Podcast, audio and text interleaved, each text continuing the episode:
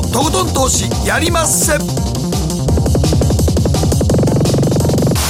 どうも皆さんこんばんは北野誠です。そして進行 MC の大橋ろ子です。そして番組アシスタントはケリーアンです。はいよろしくお願いします。そして本日のゲストは元インターバンクディーラー島力夫さんです。こんばんは。よろしくお願いします。よろしくお願いします。あっという間に、まあ、大統領就任式となりましたね、はい、ええ。はいまあいろんなことありましたけど、はい、やっぱりついにバイデン政権が始まるということで今日の就任式何言うか楽しみですね。はい、就任式を前にあの財務大臣財務省の、ね、トップに指名されたイエレンさんの公聴会注目されましたね。えー、あのー、3時間ばっちばっちり聞きました、はい。えー、僕はバイデンああのイエレンさん好きなので、はい。えー、まあ本当に安定してますよね、あの方。であの最初の冒頭のところに私はブルックリンのデデとい。うふうにですね、はい、まあそんなお金持ちじゃないんだよ出自も悪いんだよ、うん、というところを強調されたところは、はい、やっぱり民主党っぽいなっていう、ね、うん、これからやっぱりインバランスをこう直しますよっていう、はい、そういう方向に持っていくんじゃないですかね。うん、イエレンさんっていうのはマーケットフレンドリーなのでイエレンさんがマーケット崩すということはなかったですもんね過去。うんなかったですね。でもマーケットフレンドリーっていうことはお金持ちの味方でもあったわけですよね、うん。はい、これまで。これまでは、はい、えー、けれども、それは政策上、仕方なくやってたことなので、財務長官となったからには、あの別の方向のことをやって財政をね。財政、ええ、で今はしないですけども将来的には増税しますということもはっきりおっしゃられました、はい、そのあたりも含めて、はい、えー、バイデン政権の政策とそして2021年にマーケットどうなっていくのかその中で注目されている通貨何なのかということを今日伺っていきます。どうぞよろしくお願いいたします、はい、よろしくお願いします。そして番組後半マーケットのリアルは初めての登場となりますターちゃんさん。はい、はい、個人投資家でね、はい、もう二十何年やっておられるということですが、はい、とりあえず天馬が10倍株を3回達成したすごいですね。すごいね。はいもう本当にすごい資産を築かれたこのターちゃんさん、うん、日本株をやってらっしゃるということですが、うん、まあ、どのような考え方で投資され続けてきているのか、うん、そして今のこのマーケットどう見ているのか今日はじっくりとお話伺っていきます、はいそして今日の投稿のテーマですが。今一番お金かかっていることな島津は何金かかってます？教育費ですね。ああそうか。まだ子供さんが学生なんですか？まあ小さいんで、はい、もう塾って何ですかね。いやいや。いや、ね、もう本当に僕も子供二人年子で大学行ってる時に本当に金がねい。くらでも消えていきますね。金ついたように消えてきますよね。そうやね、えー、本当に塾とか高いもんね高い。で毎年高くなるんですよこれ、うん、あの世間がこんだけデフレやった時に、うん、なぜ塾と学学校の学費だけは上がっていくんだろうって不思議でしょうがなかったですけどね。本当ですよね、うん、そこは皆さんケチらないで出すって分かってるからじゃないですか？いやそうか。ケチりたいよね。ケチりたいですね、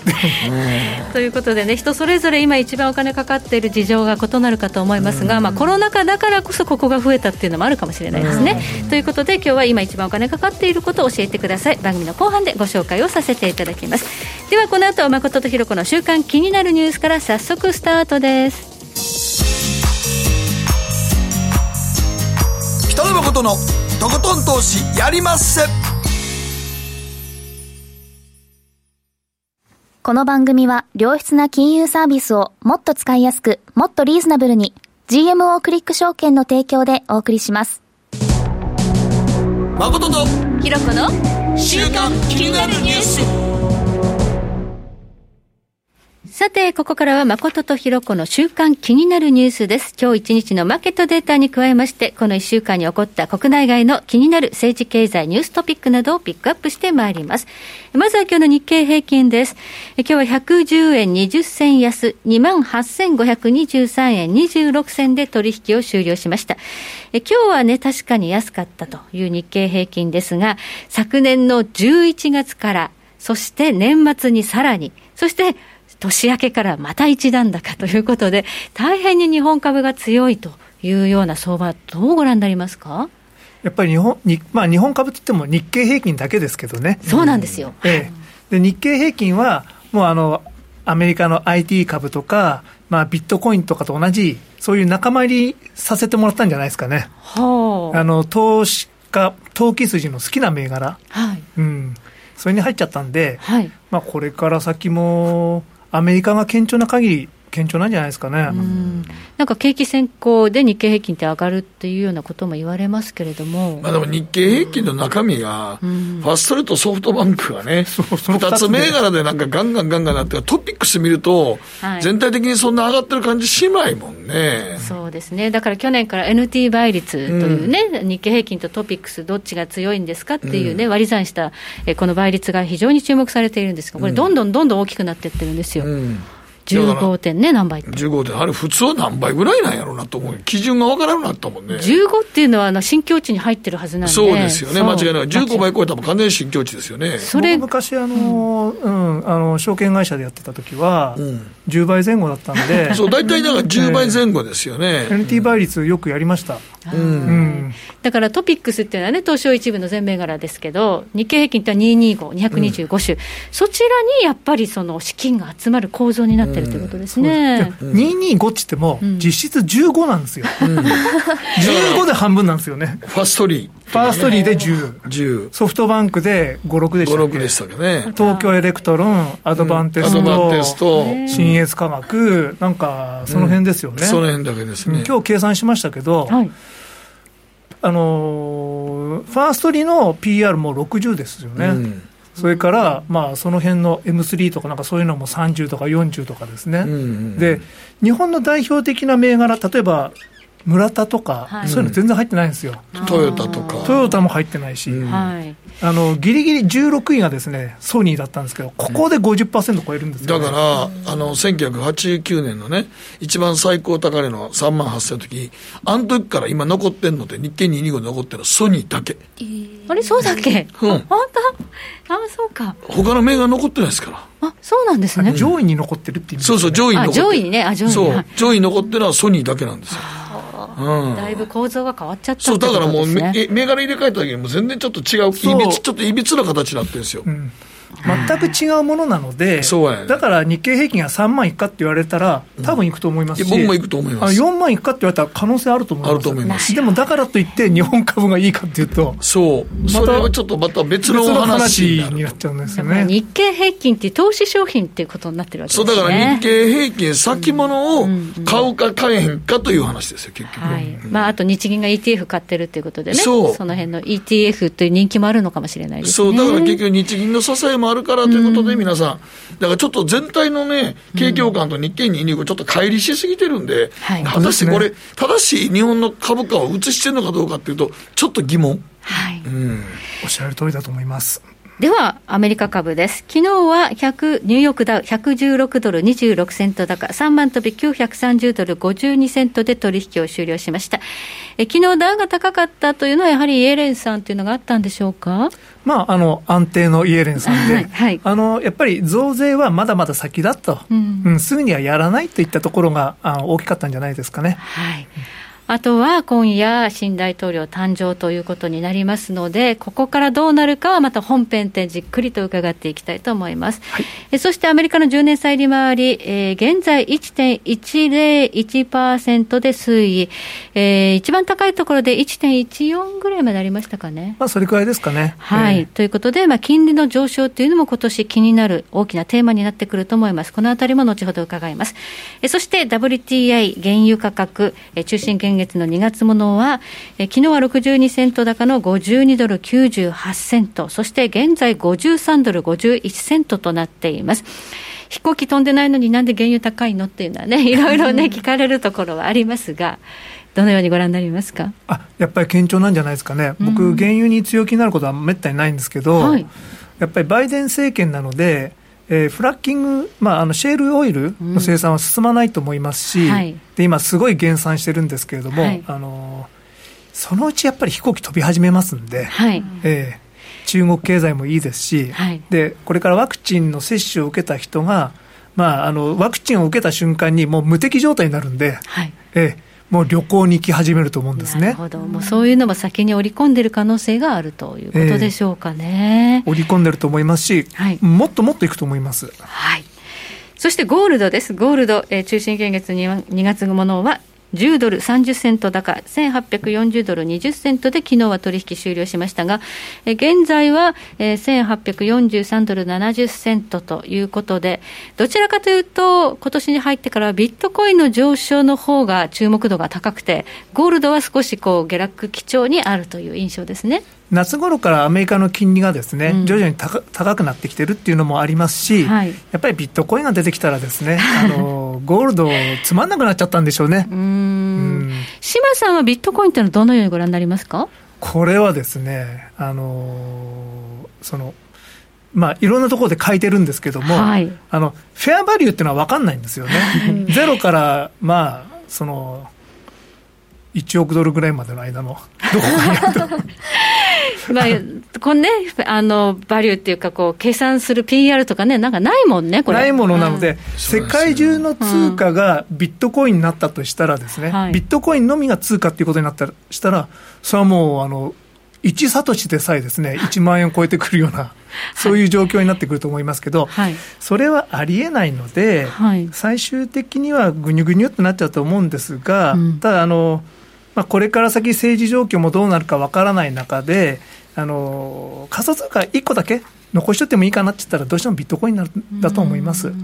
本当にその2017年はビットコインのほかにも、アルトコインといって、いろんなコインがね、出てきたんですよ、うん、もうみんなだめですかね？あの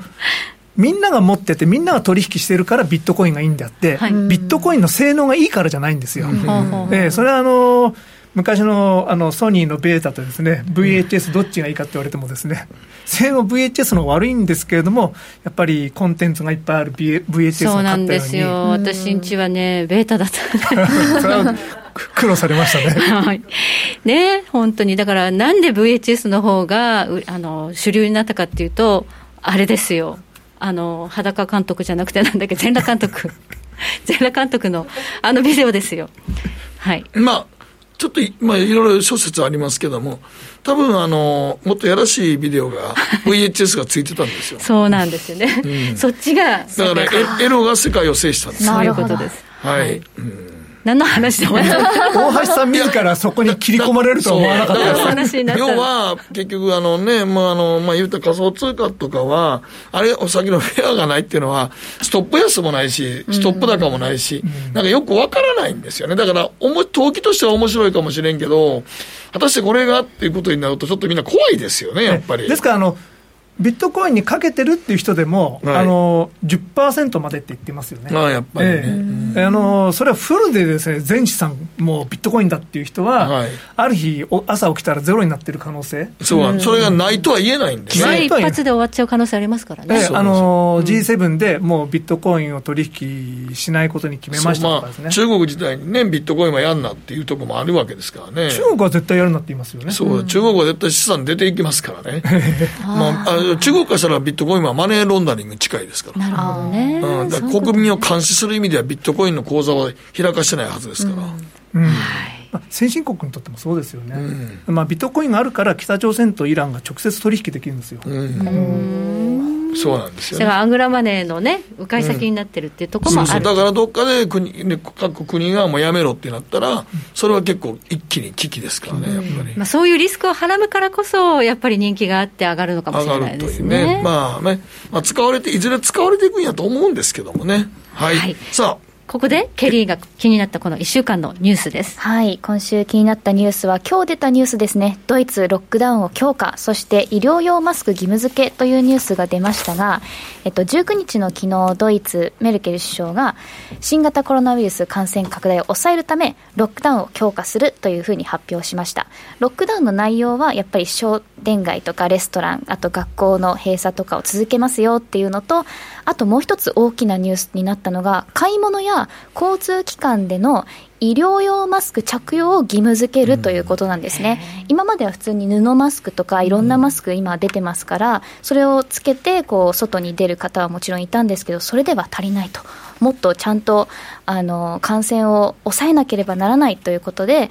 えー、医療用マスクを義務付けるというふうに発表してるんですけど、はい、この医療用マスクってちょっと私いろんな種類調べてみたところ、うん、まあ、20枚入りとか60枚入りとかあるんですけど、うん、ニュースで出てるこのメルケル首相がつけてるような医療用マスクこうちょっとなんていうんですかね硬いタイプのものって1枚650円とか日本円だとするものもあったり洗えな？いんです。1回きりなんですよ。だから今一番通さないのは布よりも不織布のマスクやってそう日本ではなんかそういうね日本ではそうやけどそれが50枚100枚で売られたらいいけど、うん、1枚650円の使い捨てってそんなもん普通の人使えないよね。なかなか。まあそもそも外には出てほしくないってことでほとんど外出も結構厳しく取り締まってる状況なので、そんなたくさん使わないにしても、一枚一枚が高いっていうのと、うん、あとまあ使い捨てだっていうことと、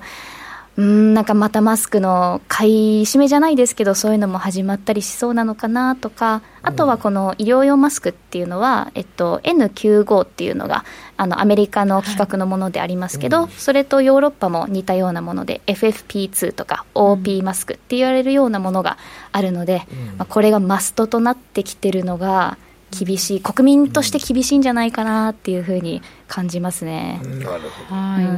この1枚650円のものじゃないとだめっていうことは、外に出るなっていうことに等しいのかもしれないそうですね。そういうこと出歩くなってことでしょ。もし出るんだったら、これつけなさいっていう感じですね。厳しいですね。厳しくそれ考えると、日本っていうのは割にこう自由度が高い。高い方だと思います、でもまだ日本って、でもアメリカとかとか、ヨーロッパの感染者数に比べるとまだ少ないですよ。全然です。そうですでもある意味日本ってまだ成功してる方なんですけどね。マシな方なんですけどね。うん、世界から比べると、全然まだ感染者数とかね、重症者数も少ないもん。うんうんというところは、まあ一つね、はい、ありますけれどもということで、ただね、今、非常事態宣言にが出ちゃってますからね。このあたりはまあどうしていこうかなというところ、まあ、医療関係者の方の苦労を考えると、やっぱりそれはかなり一概に言えないんですけど、世界的な比較すると、やっぱり日本少ないですからね。うん、はい、ここまで誠とひろ子の週間気になるニュースでした。この後コマーシャル挟みまして、マーケットフロントライン、島さんにじっくりとお話を伺っていきます。すると川上からどんぶらこどんぶらこ。どんぶらこって何？桃が流れてくる音だよ。じゃあかぼちゃは？か天ぷら粉天ぷら粉かな。鳥は？唐揚げ粉唐揚げ粉パパおやすみ。置いてかないで。頑張るあなたを応援します。GMO クリック証券。エミさん。どうしたの？僕最近考えてしまうんです。毎晩月を見上げるたびに僕の将来はどうなってしまうんだろうって同時に思うんです。この虚しい気持ちに寄り添ってくれる女性がいたら。好きですで、よくない？シンプルにわかりやすく。GMO クリック証券。バカモンお前は周りが見えてないまた怒られちゃったよ。ん部長の前歯に。自分勝手するな大学生のノリはもう通用しないぞはい、ノリをどうにかしないとまずいですね。部長、歯にノリついてますよ。もっと楽しく、もっと自由に。GMO クリック証券。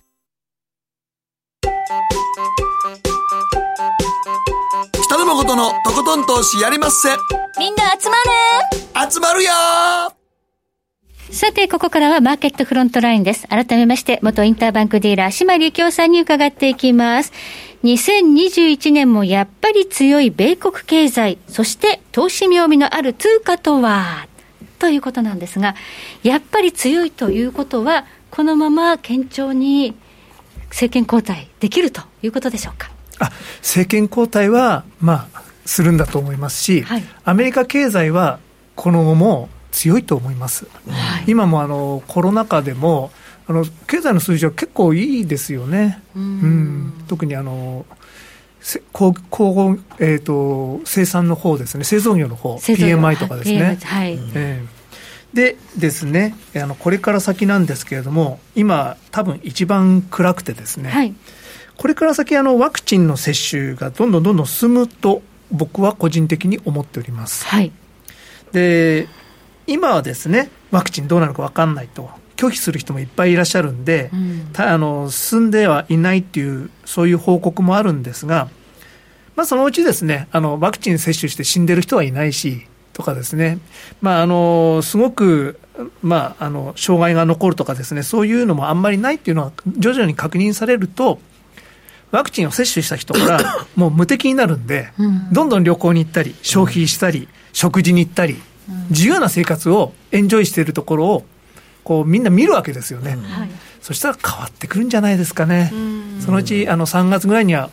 まあ、アメリカ人だったら我先にワクチン打たせろっていう感じになって、身の回りの人にね、障害が出るとかいうのはなければ、じゃあ俺もってなりますよね。で多分、大丈夫じゃないかなと思いますんで、はい、えっ、と、ここに1ページ目にですね、人口の50%は1回目の接種を終えるタイミングっていうことで、某米経証券のレポートから持ってきたんですが、はい、イギリスが4月、アメリカが5月、で、ドイツが5月と。まあ、こんな感じでですね、まあまあ、最後っぺはあの日本での8月なんですけど。オリンピックやるのにね、オリンピック、ね、間に合わないのね。これじゃ間に合わないやろ。そう、この日本ちょっと遅すぎるんですよね。でも、他の、まあ、日本人に接種さ、あの、接種し、まあ、日本人のテストして、障害が残らないのを確認してからっていうことらしいんですけど、うん、でも世界中で大丈夫だったら、うん、もうスタートしていいと思うんですよね。でも8月じゃったらもうオリンピックできないですよね、これ。できないですね。まあそれにあの、いやでも諸外国はこれやったらちょっと無理かもしれんと。予選しないといけないですからね。そうやね。だから自分の国から辞めるって言ったら違約金取られますからね。それもあるから、とりあえず前向きに。っていうことなんですかね。でも5月、6月ぐらいに予選会開ければなんとかギリギリかなと、まあ、日本人のコンセンサスとして、今、外国人を受け入れるかなって世界ですけどね、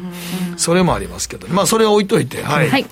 ということで、じゃあ、このワクチン接種が普及するにつれて、コロナというのは制圧できると。ええ、制圧でされると僕は思っております、うん、まあ、医者でもなんでもないですけど、え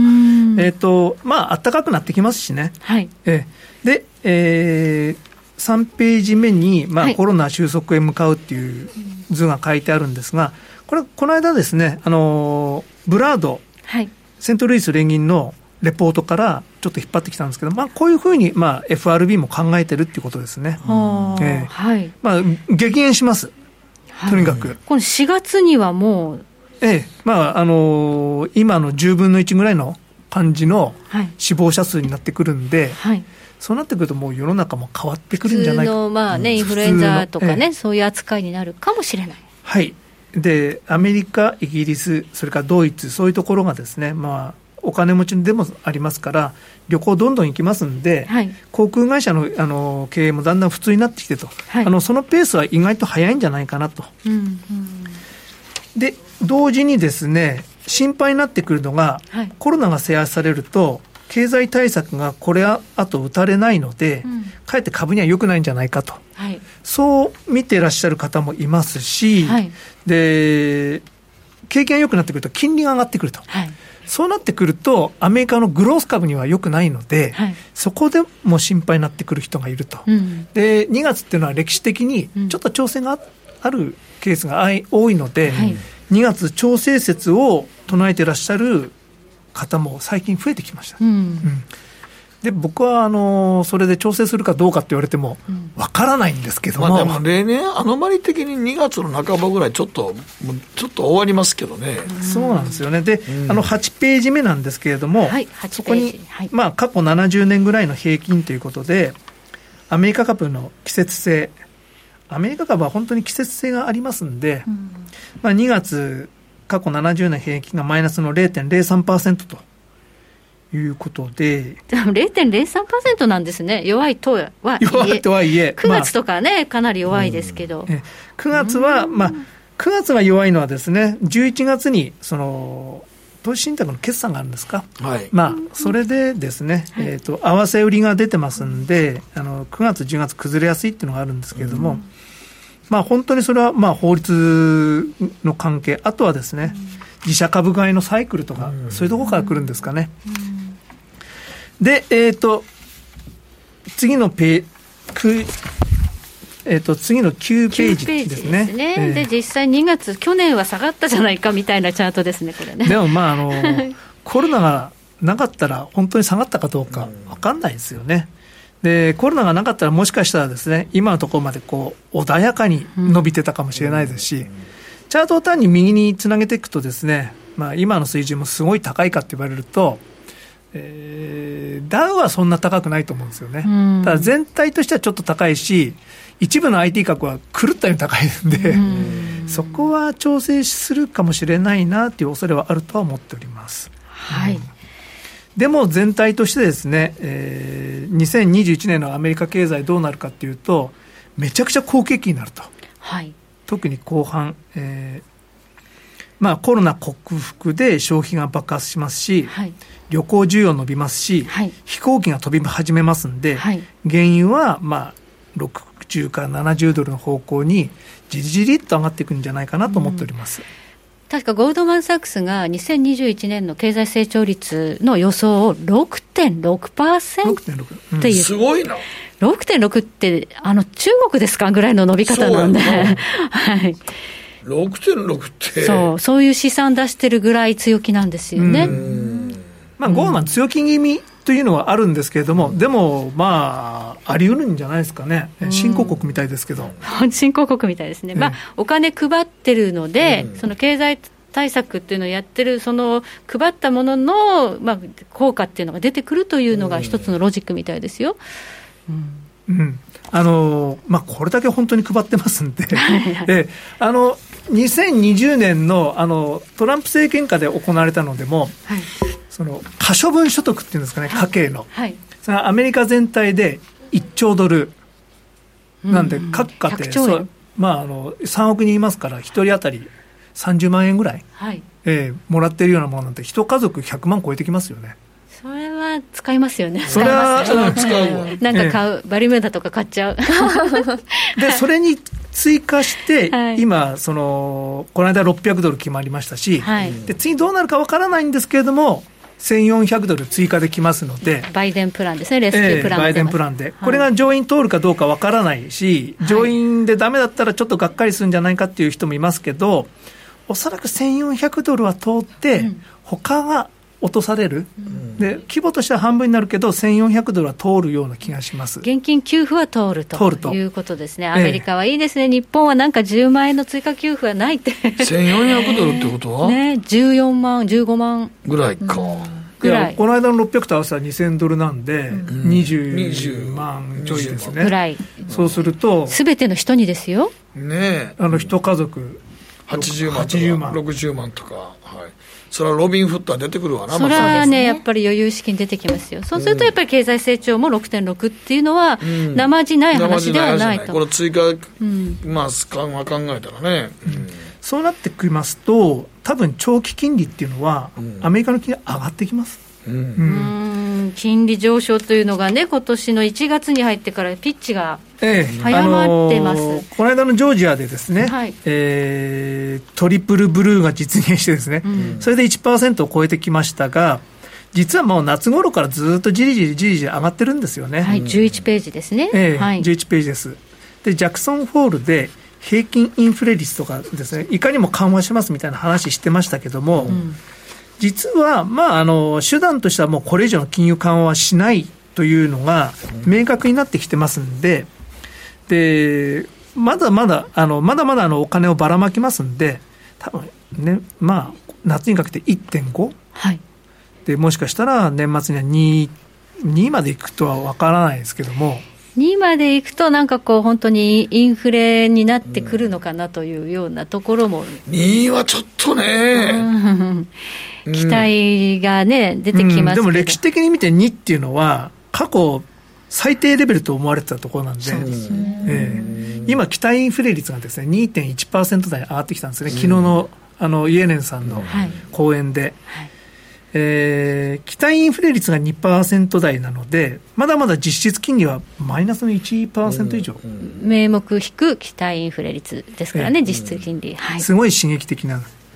で、まあ、あの、アメリカはすごい良くなると思います。そうなってくると、ドルもですね、僕は、今年は、その、まあ、ちょっと自信ないですけども、あの、ドルベアの人が多いんで、反転する可能性もあるんじゃないかなと。ドル高になる可能性がある。ドル高に、ええ、ドル高で金利高でも株は大丈夫っていうことですか？ばらまいてるんで大丈夫です。景気が景気がしっかりしてるなるということですね。銘柄の入れ替えあると思うんですよね、うんうん、あのやっぱりやたら PR の高い IT 株は金利上昇に弱いので、はい、まあ、そういうところは潰れてくると思うんですが、うん、今度はバリュー株、はい。えー、航空関連とかですね、旅行関連とか、あと銀行。銀行はいいと思います。金利が上がると銀行がね、えー、いいですよね。ゴールドマン・サックスとか自社株買いが解禁されたので、はあ、あのすごい買うって言ってますんで、はい、上がってくると思います。で、まああの、こういう状況になってきますと、メキシコペソがですね、結構いいんじゃないかなと。為替市場ではメキシコペソ、ええ、なぜでしょうか？それはまずトランプさんがいなくなった。これが一番大きいんですけど。就任の時やたら壁の話でメキシコはね。えー、そうか。トランプさんがいなくなると、メキシコにとっては。あの、ナフタがなくなってですね、うん、なんか新しい経済同盟、なんか名前忘れちゃいましたけどね、うん、あの、なっちゃいましたけど、うん、またナフタに戻るんです。これはメキシコペソ、ドルがいいんですね、そうすると、組み合わせとしては。まあ、単円でもいいんじゃないか、ドル円が落っこちなければ、はいえー、ペソ円。まあ、あのドル円落ちるかもしれないですけど、でもなんかあんまりそういう気が最近しないですね。確かにね、えー、そう考えると、えー、ペソ円いいと思います。で、あのコロナ収束で、まあ、みんな韓国に行きますんで、うん、うん、旅行需要も伸びますし、原油価格も上がりますし、あのメキシコは産油国です。で、アメリカ経済がいいと、やはりアメリカへの輸出がですね、どんどんどんどん伸びるので、うん、あのメキシコ経済自然と良くなります。うん、で、金利はですね、アメリカよりもずいぶん高いレベルにありますから、今4.25なんですけど、はい、まあ、ここで止まるんじゃないですかね。うん。ということで、現在、まあ、あのそのコロナでですね、6円だったペソ円が4.3円ぐらいまで落っこったんですけど、大暴落だったんですが、はい、まあ、徐々にふみふみと底を固めてきまして、今、5.28円、5.29円ぐらいまで来ております。はい、でこれが5.5とかですね、はい、その辺ぐらいまでもう、まあ、ちょっと本当はですね4円台から推奨してたんですけども、うん、もうちょっと上がるんじゃないかなただ6円超えてくることはないんで、まあ、5.5から6の間のどこかでリグえるんじゃないかなと思います。あともう一つはですね、はい、もう一つ。嫌いな人も多いと思うんですが中国経済いいので人民元、えー、こちらもですねあの人民元って実はあんまり動かないので、はい、でしかもまあ3%金利ありますし、はい、レバレッジをかけてですねロングにしてても結構安心なんです。うん。まあ、結構コントロールされてる。コントロールされてるからこそレバレッジかけても安心、うん、まあ、タイドルなんですけどね、うんうん、タイドルで取引されできる方は少ないかもしれないですけどもそういうのができる人は、まあ、徐々に多分6.3から今6.49とか6.48ってレベルですが、はい。7終わって、6.7終わってきたところでもうトレンドが完全にしたってことになって、ずっと下がってきてるんですけども、うん、6.3から6.0ぐらいまでもしかしたらいくかもしれないので、はい、まあ、ちょっとリスクはバイデン政権の姿勢ですけれども、まあ、中国経済強いんで、まあ、じりじりっといくんじゃないかなと思っております。うん、はい。ドル円は どうなんですか？ドル円は、はい、まあ、あのイエレンさんはですね、うん、まあ、あのマーケットに任せると、はい、でもそれって菅政権100円割ったら介入するっていう話になってますけど、うん、介入はできなくなると思うんですよね、うん、あのおばさんに怒られると思います、でもだからといって円高になるかっていうと、ちょっと僕は自信なくて、ちょっと今、なんかね、みんな日本の,、あの FX やってる人は、みんな結構ドル売ったみたいなんですけど、ちょっと結構、個人投資家も結構、しこるぐらい売ったというぐらい売ってて、今、思ってる以上に下がってないので、あのー、みんなの目がちょっと円高方向に行き過ぎてる。行き過ぎてたんですね、はい。日本のファンダメンタルズはやっぱりそんなに強くないので、うん、えー、多分100円、110円のレンジに戻るのかなと、意外と110円ぐらいまで反発することもあるかもしれないなと今、思っております、はい、アメリカの金利がこう上がってくると、長期利回りとかね、うん、日本の機関投資家もまあ、米債買おうとか、ええ、為替リスクをどの程度積極的に取るかわからないですけども、うん、やっぱりアメリカ経済だっていうことになったら、うん、まあ、どんどんどんどんお金いくと思いますし、うん、あの今、新たに大学の研究資金開発のため、あの賄うために10兆円ファンドとかっていう話も出てますし、はい、あれ、多分半分はど、まあ、外貨になりますんで、運用先として、そうするとやっぱり円売りが出る可能性は大きいかなということで、ドル買いね、はい、そうですね。はいわかりました。ここまで島利京さんにお話を伺いました。ありがとうございました。どうもありがとうございました。ありがとうございました。北野誠のとことん投資やりまっせ。みんな集まれ。行かしていただきます。GMO クリック証券の CFD では日本225や米国30など世界各国の主要な株価指数原油や金などの商品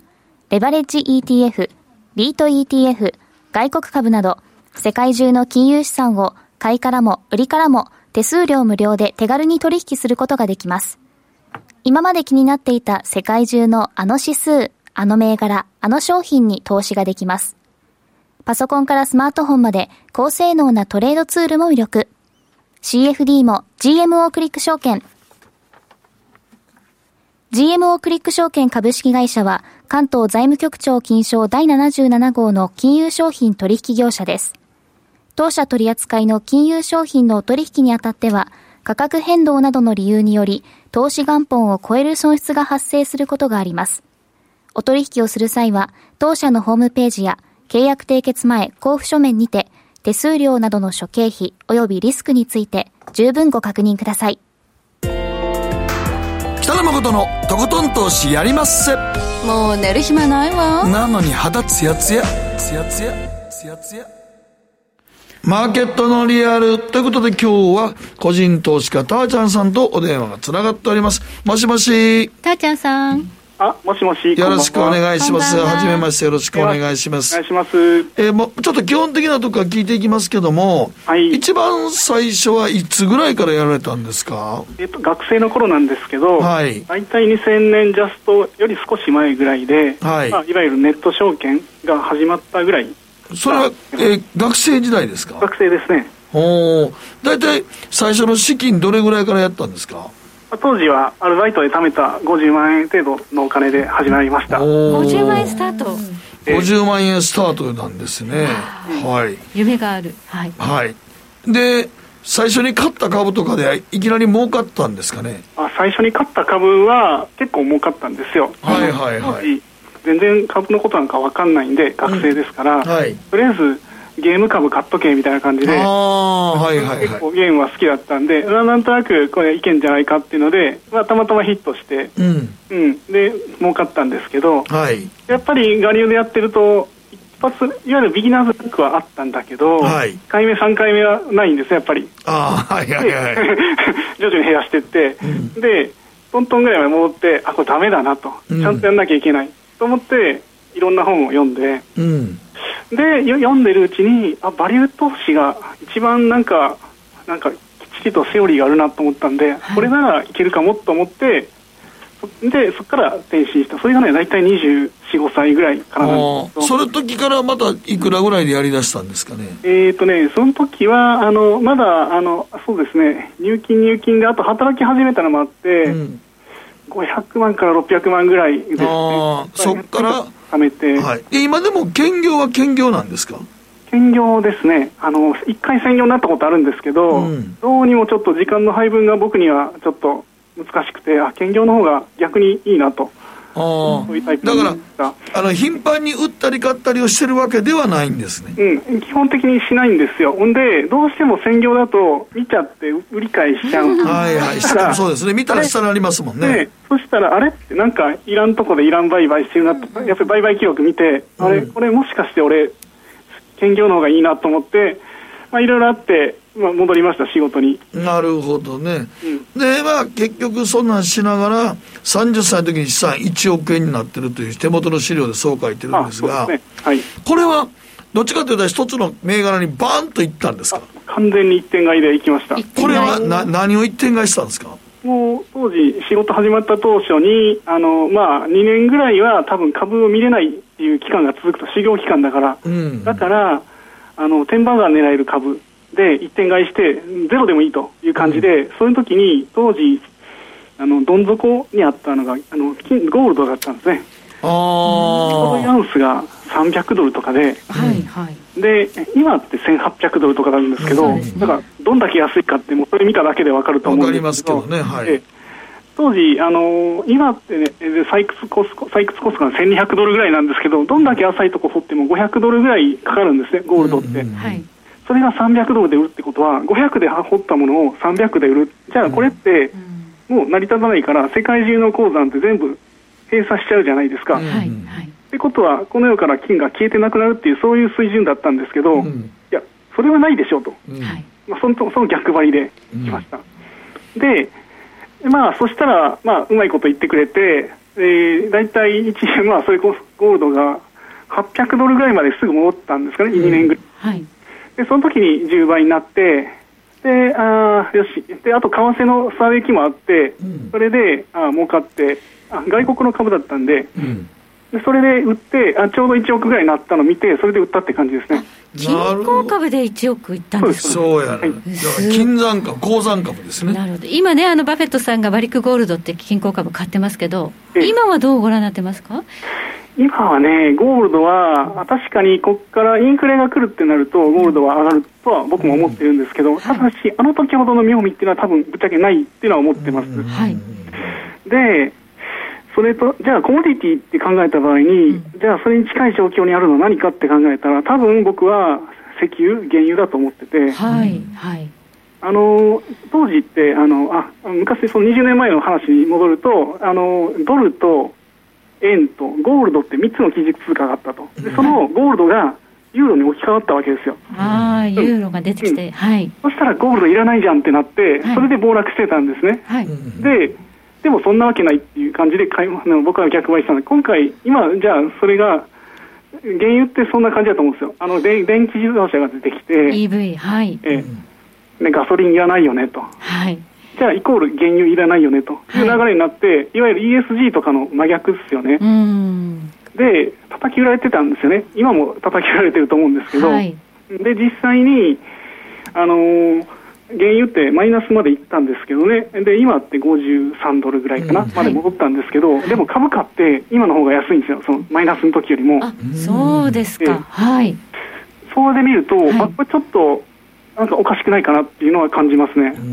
一斉に電気なんか多分無理なので、まあ、石油産業残りますよね。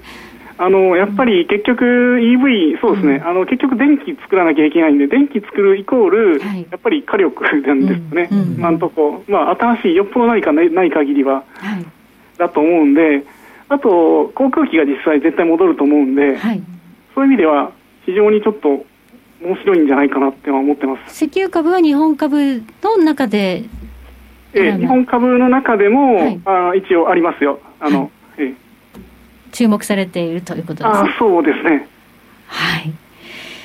そして、えー、その他うまくいった。はい、今の話でいくと、うん、割と基本的に、あの、ターちゃんさんは、落ちた下落してきた銘柄がなぜ下落したかをこう考えながら、これはいずれ戻るであろうっていう発想なんですね。そういうことですね。あだから今なんかもね、あの世界、なんか風力、風力やとか、新しいの、ね、新しい新エネルギーやとかなんか言うてますけど、ええ、石油がなくなる世界ってのは全くないやろと思うことですよね。そういうことですね。はいはい。だからもう、いや、電気自動車やなんや言うてますけど、うん僕もちょっとトヨタのあの社社長が怒ってあったの聞いて分かりましたわという。ええ、確かにあの電気自動車作るぞって言ってるけど、じゃあその電気どうすんのっていう話になったそうですよね。結局誰も答えれないですよね。うん、そう、結局電力会社もいるやんっていう話ですもんね。そういうことですから、うん。うん、なるほど。その同じようなストーリーで、アイフルなんかも成功されたんですね。アイフルはそうですね、まあ、倒産はないだろうという感じで。倒産はない。いや、あの、あの時ね、でもアイフルね、はい、もう、あの、過払い金訴訟を抱えすぎて、うん、潰れるって言ったところをなぜ買おうと思ったんですか？そうですよね。そうですね。いや、僕自身、あの、潰れるとは本当に思ってたんですね。はい。で、まあ、どうせ潰れるからって言って見てもなかったんだけど、うんなんか四季報を見てて、うん、なんかすごい利益がぼって伸びてる時があって、はい、で実際でちょっとおっと思ってみたらその次の決算で第二四半期決算だったと思うんですけど、うん、で猛烈な黒字を出したんですね。うん。あれ？営業利益見たら、過払い金の金額が大きかったんですよ。過払いの額より営業利益が大きいってことは、えこれ、潰れないよねって思って、そしたら株価が100分の1以下まで叩き売られてたから、もう、もうあのまま潰れそうなことやったそうですもう、もうそんな感じやったから、100分の1から10倍持っても10分の1だから、割とあるよねっていう感じで、うん、あちょっと逆張り的に買ってみた感じです、ね、考えてみたら、100分の1まで売られた株が10倍戻るのってさほどでもないですもんね。そうなんですよ。元に戻るわけじゃないですからね。ええ金庫株もそのロジックが100分の1まで落ちたやつを買ったんですけど、同じロジックですね。同じロジック。でもそこでも必ずでも将来性があるとか、利益が出るっていうところ確認しなきゃいけないわけですよね。そうですね。やっぱりそのポイントを見つけてですね。うん、ええあ先ほどちらっと市況の話出ましたけど、ええ、市況を、まあ、見ててあんだけあまたある銘柄の中で何に注目されてたんですか？えー、っとねち、もう見方はいろんなセクターによって確かにいろいろあるんですけど、はいアイフレに関してはそのさっき言ったあれですね、あの、ね、完全に債務超過状態になってて、持ってると思ってるのに営業利益がどんどん回復したと、これ一番戻るパターンそうですね、債務超過やと思ってあかんと思ったら、実は営業利益伸びてるやんっていう話ですね。えそうです、そうです。はい、うんではあの全部あの通読してるわけじゃないんですね、なんか通読してます。あ読。まなかったことはないですね。だからもう四季報は小説のように読んでいくわけですね、そうですそうですね、小説、そうですね、あのー、僕は1回しか読まないですけど、僕の友人とかは、なんかね、何往復もしてるとか言って、言ってる人もいますから、はいはいはい、やっぱり、あれは、なんかあれをバカにする人もいるんですけど、はい、やっぱり結構偉大だなって思います。なるほどね。その変化を見つけるのにはいいですよね、確かに、ね、だから逆に言うと、落ちてる銘柄で叩き売られた銘柄を四季報で見て、えこれ、戻ってきてるやんっていう、今、今あるやつで、なんかこう、上がってきてるやつを追いかけるわけではないんですねあのそうですねあの、バリュー投資と四季報っていうのは相性がいいと思うんですよ。はい、あのやっぱり天井3日、そこ100日って言うじゃないですか、はいはい、そこ100日の期間長いんで、うん、だから、そこを練ってる銘柄の中でいいのを探すっていうには、四季報って結構いいと思うんですよ。あだから逆に言うと、頻繁に打ったり買ったりしない人にとっては、四季報っていうのはすごいいい教科書なんですね、あれ。でモメンタム投資とかで上がっていく株を追いかけていく場合は、四季報で読むには多分遅すぎると思うんですよ。はいはいはいはい。だからそれは、そういう人から見たら、四季報って馬鹿にされちゃうんですけど、うんうんうん、それはやりようかなって思います。ああ。たーちゃんさん、やっぱり銘柄を探し当てる才能があるという感じですね。才能ですか？いや、だから、まずね、ちょっと、あの、一つお聞きしたいのは、四季報が面白くて、これ、この会社面白そうやなと思って、ちょっと見たときに、チャート見ますよね、株価見て。見ます、見ます。そしたら、あれ？これもう上がっても出んなと思ったらもう手は出さない。ああ、それはケースバイケースですね。うん、あの、出す、出す時もあります。うん、うん、でも基本は出さないかな、でですね。あどっちかって言ったら、なんか、不当にあの過小評価されてる、低評価されてる株を見つける方が面白いんですね。僕はその、そっちの方がしっくりくるカウンターパンチャーみたいなとこありますね。ああ。で、買っといたらもうしばらくずっともう見なくてもいいような感じの株価で買ってるわけですね、そうすると。そうですね。それが自分にはしっくりくるだからこれみんなにこれしろって言っても逆にちょっと合わないかもしれない。うんなるほど。だからそっちの方がだから自分でしっくりきて、なるほどねっていう感じなんですね、そうすると。はい、えじゃあ今まで天バーガーで、例えば先ほどのアイフルもそうでしたけど、はい、他何の銘柄でもう10倍ぐらいいってます？他はあとアイアークランドサービスって言って、あの、あのか勝屋ですか？勝屋さんですね。はい、あこれはすごいね。はい、あれは多分結構儲かりましたね。はあ、あれはなぜその時は勝屋をあれね、あの時はもちろん式法を読んで安いとも思ってたんですけど、はい、あとそれにプラスして自分自身がそこのお客さんだったんですね。ああ、これ多いね。意外と勝也買ってる人、ここうちの番組出てる人、結構勝也買ってるのよね、みんな。そうなんですね。うん、へえ。で、1回ぐらい、とんかつ食べに行ってて、はい、結構美味しいなと。で、安いぞと。はい、なんか、吉野家っぽい感じで、うん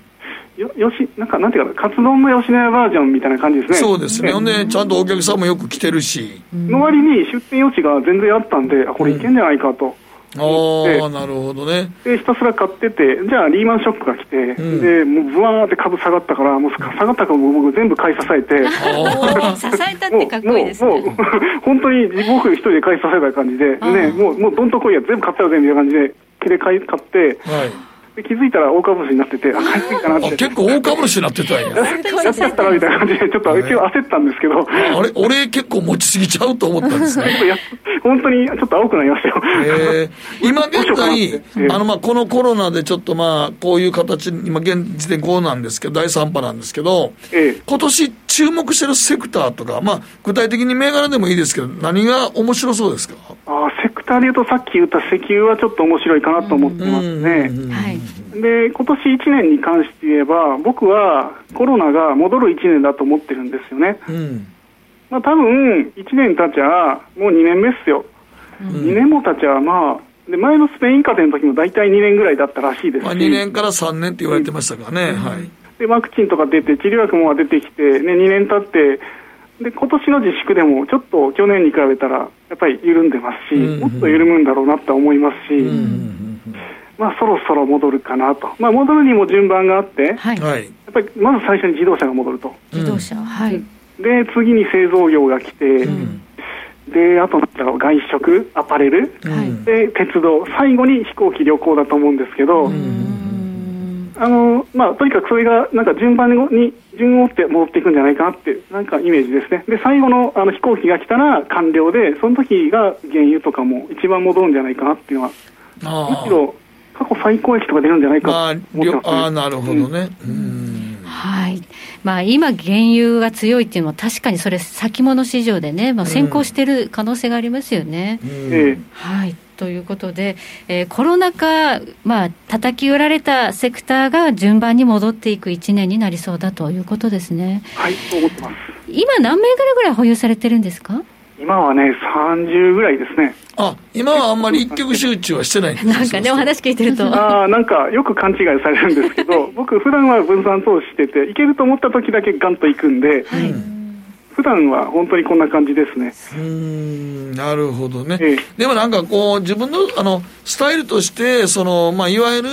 あちゃんと指揮法とか見て、あこれは不当に評価されてると思う銘柄を見つけたときには、がんといくってことですよね、そうするそのしかもその、なんていうかな、上がるっていう道筋が見えたときですね、不当に売られてるだけじゃまだちょっと弱くて、あ弱くて、はいはい、かつその戻るタイミングのそのなんか時間まで見えたときに行くって感じですね。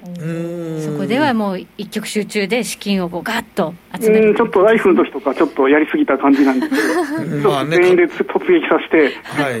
あのうちのお父さん、お母さん、妹、で、あと奥さんと、奥さんのお父さん、奥さんのお母さん。えー、もう一族老頭でやったわけですね。老頭プラス、あと僕の友人にも全力で返ってきて。そうだったんだ。すごいですね。でもすごい上がりましたからね。でもお前、あ、10倍になりましたからね。神になりました、僕はその時に。ああ。見られまして。親戚中からみんな、もう全員から喜ばれたわけですね、そうすると。そうですね、その時はね。はい。ああ、なるほど、わかりました。でもなんか、その指揮を見ながらちょっとね、あの、動き出す帯同のとこね、先ほど言った上げ3日で、そこの100日の100日のとこで、これ以上落ちないならっていうとこありますもんね、確かにね。ねうん。わかりました。非常に高澤さんのその投資札分かりやすかったです。どうもありがとうございました。あ、ありがとうございました。今 T シャツ見せております。ありがとうございます。これは、これなんでこんな作ったんですか？いや、あのね、バブルおじさん T シャツっていうのを作ったんですけど、はい、あのこれを着たらあのバブルが来ると、え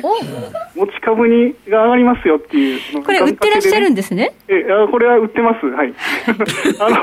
まあちょっとシャレで作った部分あるんですけど、はい、まあちょっとオフ会とかで聞く着ていくとああれだねみたいな感じで、なるほど。広がられたらいいかなとは思わかりました。どうもありがとうございました。はい、さんにお話伺いました。ありがとうございました。はい、よろしくお願いします。ありがとうございました。はい面白い北野誠のとことん投資やりまっせ。やりまっせって英語では？レッツラどうかな。あらっしゃい。ご注文どうぞ。うんと大盛りラーメンにトッピングでチャーシューコーンメンマ海苔それに味玉白髪ネギね。あバターとワカメも。全部のせ一丁。シンプルにわかりやすく。株式 FX は GMO クリック証券。ねえ先生好きって10回言って。それ10回クイズでしょいいから。じゃあ好き好き好き好き好き好き好き好き好き好き僕も先生好き。え？もう。思わず笑みがこぼれる。株式 FX は GMO クリック証券すると川上からどんぶらこどんぶらこ。どんぶらこって何？桃が流れてくる音だよ。じゃあかぼちゃは？こ天ぷらこ天ぷらこかな。鳥は？唐揚げこ唐揚げこ。パパおやすみ。置いてかないで。頑張るあなたを応援します。GMO クリック証券さて、ここからは皆さんからいただいた投稿を紹介していきます。今日のテーマ、今一番お金がかかっていることなんですか？はい、月丸さん。はい。酒代です。家にいて家で飲む機会増えました。これ以上なんでいろいろとお酒のうんちぐちで調べてるうちにすっかり日本酒にはまってしまいいろんな銘柄の日本酒を全国各地からお取りをするようになってしまいました。クール宅急便で頼むので送料もかなり高くつきかなりええ値段になります。でも日本酒って本当飲み出すと本当に美味しいんですね。とですね。そうですね。わかります。はまっちゃいますね、はい、え中堅さんはお取り寄せの食品が増えて食費がかなりかかっていますが毎月固定の家賃にはかないません。でも築46年の古い一戸建てですから安くで借りられてるのはありがたい。まあそうですね。家賃はいつの時代もね固定費として大きいですよね。続いては万年強気破産です。一番お金かかっているものあえて言えばスマホ料金なんですが菅政権のおかげで、えー、3月から劇的に安くなるので解消されます。アハモとかいうのがね、うん、KDDI も出しましたけれどもね、うん、僕の夫婦は賃貸でしかもリンクスダブルインカムノーキッズなので固定費がありません、というのも高校生の時まだ友人以上恋人未満だった妻が子供の教育費は高いし私 PTA とか嫌いだし仕事をずっとしたいの。私と付き合いたかったら子供は諦めてと言われて、その約束が今も続いています、今コロナ騒動で僕の同世代の人たちは住宅ローンと教育費で悩んでいるんですがのんきに投資が続けられているのも妻のおかげかなと思っています。ということで先ほど教育費が一番かかってるって島さんおっしゃってましたけどね、まあ、うちは2人で兵費行ってるので、はい、3人4人もいらっしゃるご家庭の方はすごいなと思います、はい、子供いないとね悠々自適うち子供いないので悠々自適でやらせていただいています。時計の針は11時26分回っています。北野誠のとことん投資やりまっせこの番組は良質な金融サービスをもっと使いやすくもっとリーズナブルに GMO クリック証券の提供でお送りしました。